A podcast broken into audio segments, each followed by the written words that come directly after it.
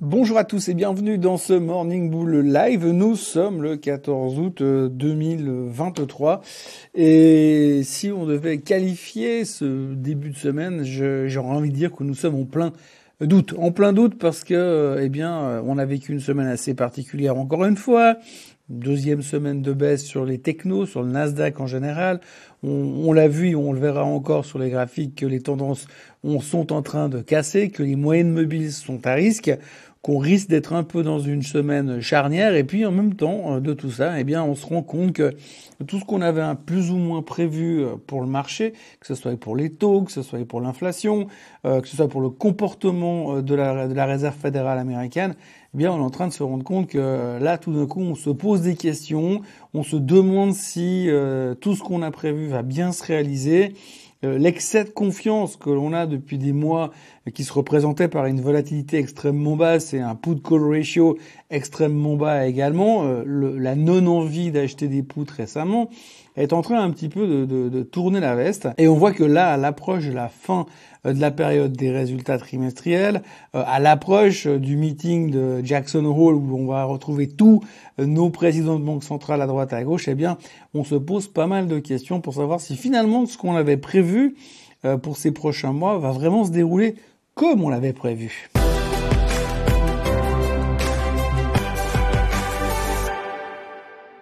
Alors c'est un peu la réflexion du lundi matin. Hein. Je veux dire aujourd'hui on sort d'un week-end relativement calme, il s'est rien passé de spécial, euh, mis à part le fait que Elon Musk et euh, Zuckerberg ont finalement semble-t-il décidé de ne pas se foutre sur la gueule dans un combat de MMA. Ouh là là, crise d'intelligence.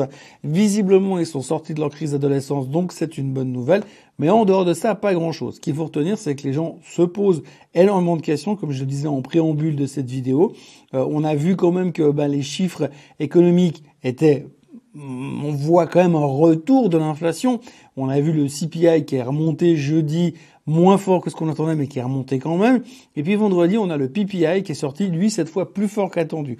Alors comme on dit toujours que le PPI est un peu en amont du CPI, d'abord les prix à la production, puis ensuite les prix à la consommation, eh bien sur les prix à la production, c'est monté un peu plus fort que ce qu'on attendait. Ce qui reviendrait à dire que vu que le PPI est en train de remonter aussi, mais plus fort, eh bien ça voudrait dire aussi que le CPI du mois prochain, il sera peut-être pas aussi sympa que celui qu'on a eu euh, ce jeudi-là. Donc, depuis la publication de l'inflation, des chiffres de l'inflation de jeudi dernier, plus des chiffres des prix à la production de vendredi, eh bien, les intervenants sont en train de se poser pas mal de questions et sont en train de se demander si finalement euh, tout ce qui a été prévu euh, se présente euh, dans la bonne direction et que tout s'aligne. Est-ce que les planètes sont alignées? Est-ce que le plan se déroule vraiment sans accroc? Et c'est vrai qu'on peut se poser des questions parce qu'aujourd'hui, on voit que l'économie est relativement forte, que le pétrole est relativement fort et que les gens sont quand même dans une processus de, de, de dépenses et de consommation qui pousse encore l'économie en avant.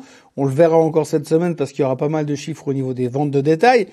Mais tout ça fait que finalement, ben, l'inflation ne ralentit pas aussi vite que ce qu'on voudrait. Je rappelle quand même qu'au début de l'année, notre prévision au niveau des chiffres de l'inflation, c'était que ça allait descendre graduellement pour arriver plus ou moins à 2% hum, autour de Noël. Et aujourd'hui, on est en train déjà de nous dire que l'inflation devrait bien aller à 2%, mais plutôt pour Noël 2024. Donc c'est 12 mois de plus. C'est pas tout à fait ce qui avait été prévu au début. On se rend compte que le dernier bout de chemin qu'il y a à faire entre les 3,2, 3,3% d'inflation sur lequel on table aujourd'hui, donc les 1,2% qui nous restent pour aller chercher en dessous de cette barrière des 2% que veut absolument voir la Fed, eh bien, ça risque d'être compliqué, euh, bien plus compliqué que ce que l'on espérait euh, au début de l'histoire. Donc du coup, ces doutes qui nous assaillent, ces interrogations euh, qui nous tombent dessus sans arrêt, eh bien, poussent le marché à se poser des questions et à se demander si finalement ce qu'on avait prévu, ce qu'on avait organisé pour que ça se passe bien ces prochains temps, eh bien, ça va vraiment se produire comme ça.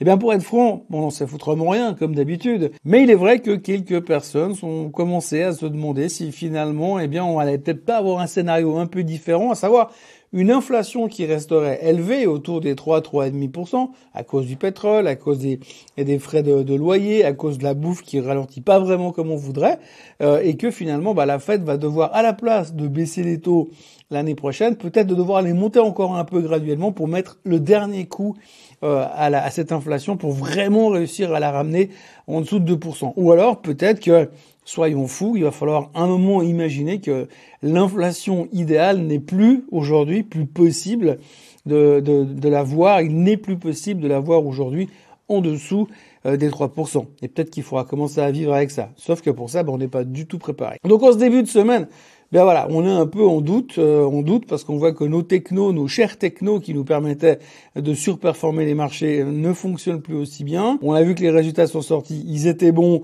on a tout pris dans les, tout est pricé maintenant.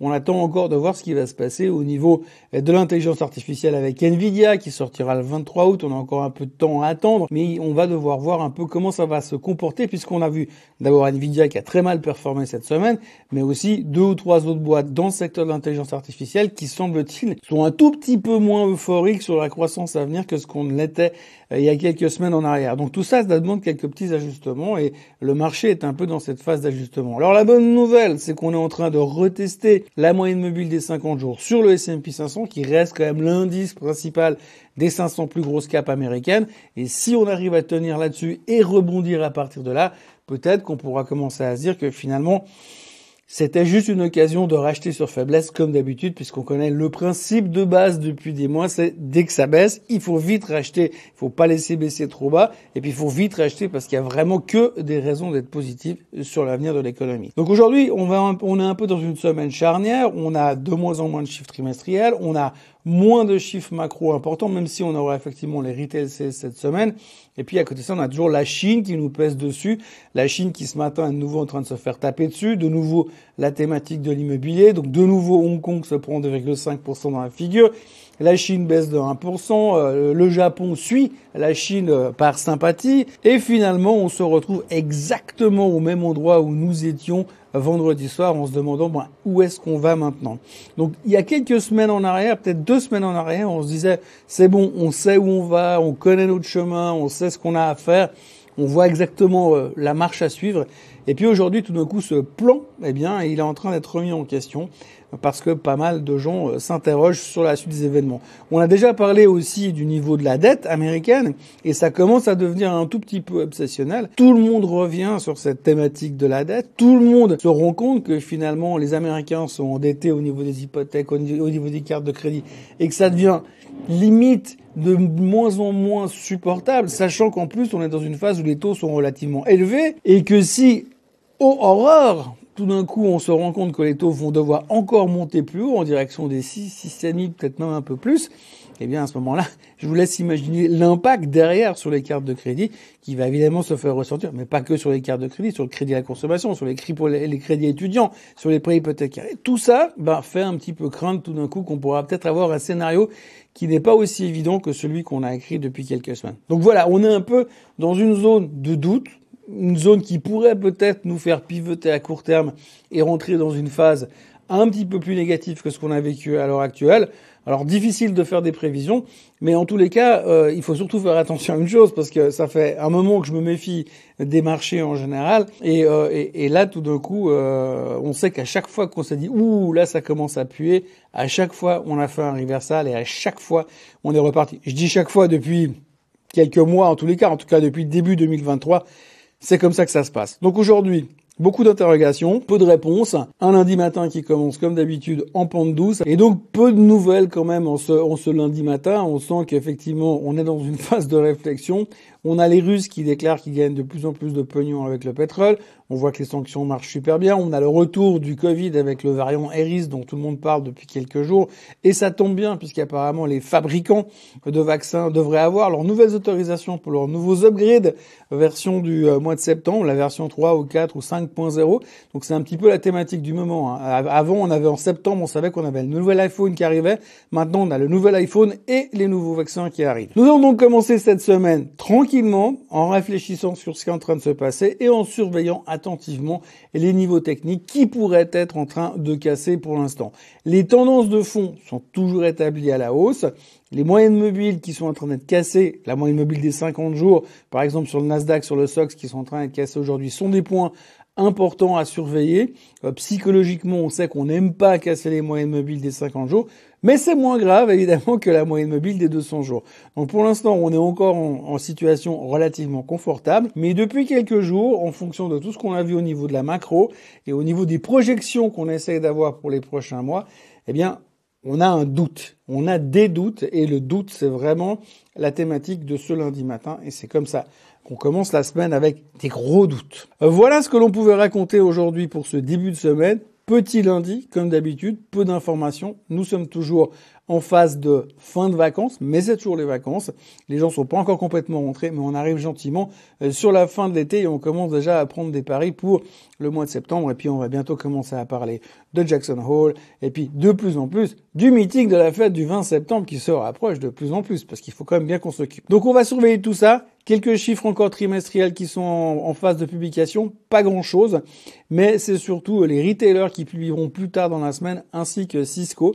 Cisco qui traditionnellement marquait la fin de la saison des trimestriels, mais depuis quelque temps, Cisco a été remplacé par une boîte qui fait de l'intelligence artificielle qui s'appelle Nvidia, qui elle publiera la semaine suivante. N'oubliez pas de vous abonner à la chaîne Swissquote en français, de liker cette vidéo et de revenir me voir lundi matin pour un nouveau Morning Bull Live. Passez une très bonne journée. Bye bye.